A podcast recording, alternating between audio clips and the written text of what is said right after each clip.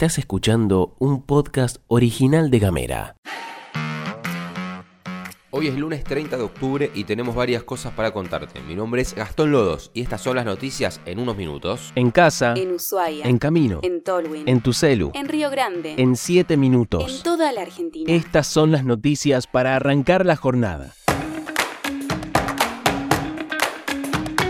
Hola, buen día, ¿cómo estás? ¿Cómo te va? Arrancamos contándote que las empresas refinadoras de petróleo como YPF, Raizen, Trafigura y Acción emitieron un comunicado el sábado informando que la situación del abastecimiento de combustibles se normalizará en los próximos días. En el comunicado destacaron que eventos como una demanda inusualmente alta en los últimos 15 días, paradas programadas en refinerías, demanda externa y expectativas de desabastecimiento afectaron la capacidad de suministro. En una conferencia de prensa en Tucumán, el ministro de Economía y candidato presidencial de Unión por la Patria, Sergio Massa, emitió una advertencia a las empresas petroleras expresando que el abastecimiento de combustible en las estaciones de servicio debe estar completamente resuelto antes de la medianoche del martes. Massa señaló que si no se garantiza el suministro de combustible, se tomarán medidas para asegurar que el petróleo del país sea utilizado en beneficio de los argentinos.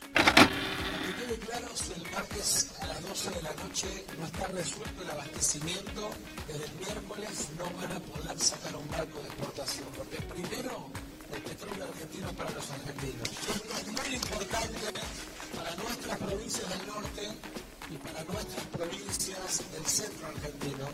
Le guste o no le guste, a las empresas petroleras vamos a hacer crecer el cupo de biocombustibles,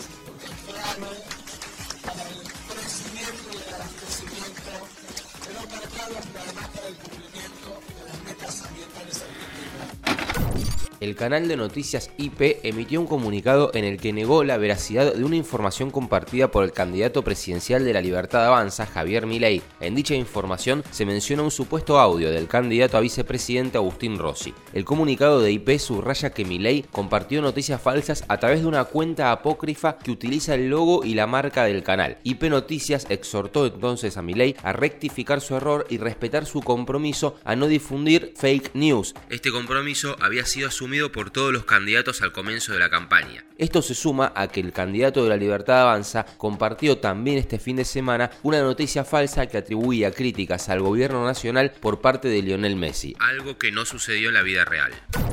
Nos venimos para Tierra del Fuego porque en una entrevista brindada a aire libre, Lucy Toledo, presidenta del club O'Higgins, reveló detalles sobre el incendio que consumió la sede del club en Río Grande, desencadenado por una recarga de energía eléctrica en el restaurante Lo de Nene. Toledo describió la magnitud de la tragedia, señalando la pérdida total de la estructura y la necesidad de una evaluación profunda respecto a la posibilidad de reconstrucción. La presidenta del club expresó su agradecimiento por el apoyo brindado y las muestras de solidaridad por parte de la comunidad. Confirmó Toledo que en la semana se espera más información sobre los planes y acciones para una posible reconstrucción. El Congreso de Delegados y Delegadas del SUTEF definió medidas para intensificar su plan de lucha esta semana, que incluyen acciones como un paro de 24 horas. Tras una semana pasada de desobligaciones y asambleas, el sindicato llevó a cabo un Congreso Provincial de Delegados y Delegadas en formato virtual. Se basaron en los mandatos de las instituciones educativas para definir la agenda gremial, que incluye asambleas en todas las escuelas de la provincia para hoy, desobligación interna para mañana y desobligaciones territoriales para el miércoles. Habrá un paro provincial de 24 horas con movilizaciones y ollas populares el jueves 2 de noviembre, agenda, y finalmente desobligación con movilización el viernes. El SUTEF destacó la importancia de la reapertura de la discusión salarial, rechazó los descuentos que le realiza el gobierno justamente por estas medidas que te estoy contando, exige aumentos salariales sobre los básicos y no acepta sumas no remunerativas. Así que esta semana se viene movidita para la educación pública fueguina.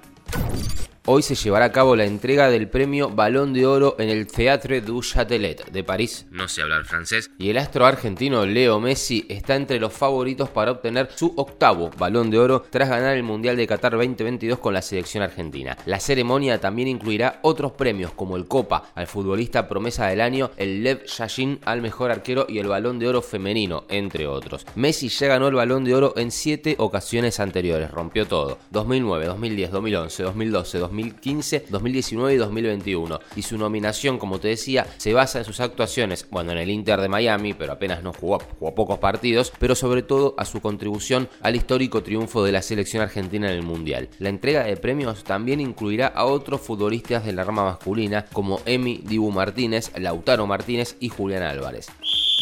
Y ya que estamos hablando de deportes, te contamos que el equipo de Tierra del Fuego brilló en el Campeonato Nacional Sub-16 de Atletismo, que se llevó a cabo en la provincia de Santa Fe. Los jóvenes deportistas Antonella Ojeda y Nicolás Rabasa se destacaron al conquistar medallas de oro en sus respectivas disciplinas. Nicolás Rabasa se coronó campeón en la prueba de lanzamiento de jabalina, mientras que Anto Ojeda se alzó con la medalla dorada en la prueba de hexatlón. La delegación fueguina tenía buenas expectativas, pero la terminó rompiendo, así que coronados de gloria nuevamente.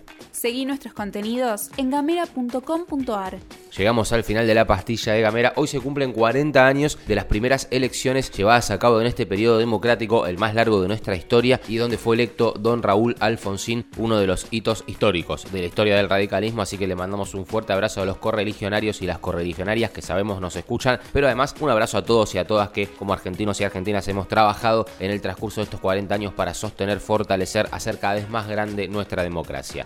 Perfectible seguro, pero el mejor de todos los sistemas. Señoras y señores, gracias por habernos escuchado, por haber acompañado la pastilla de Gamera, que fue producida por Mica Maldonado y editada por Julián Melone. Si te parece, nos reencontramos mañana. Gracias.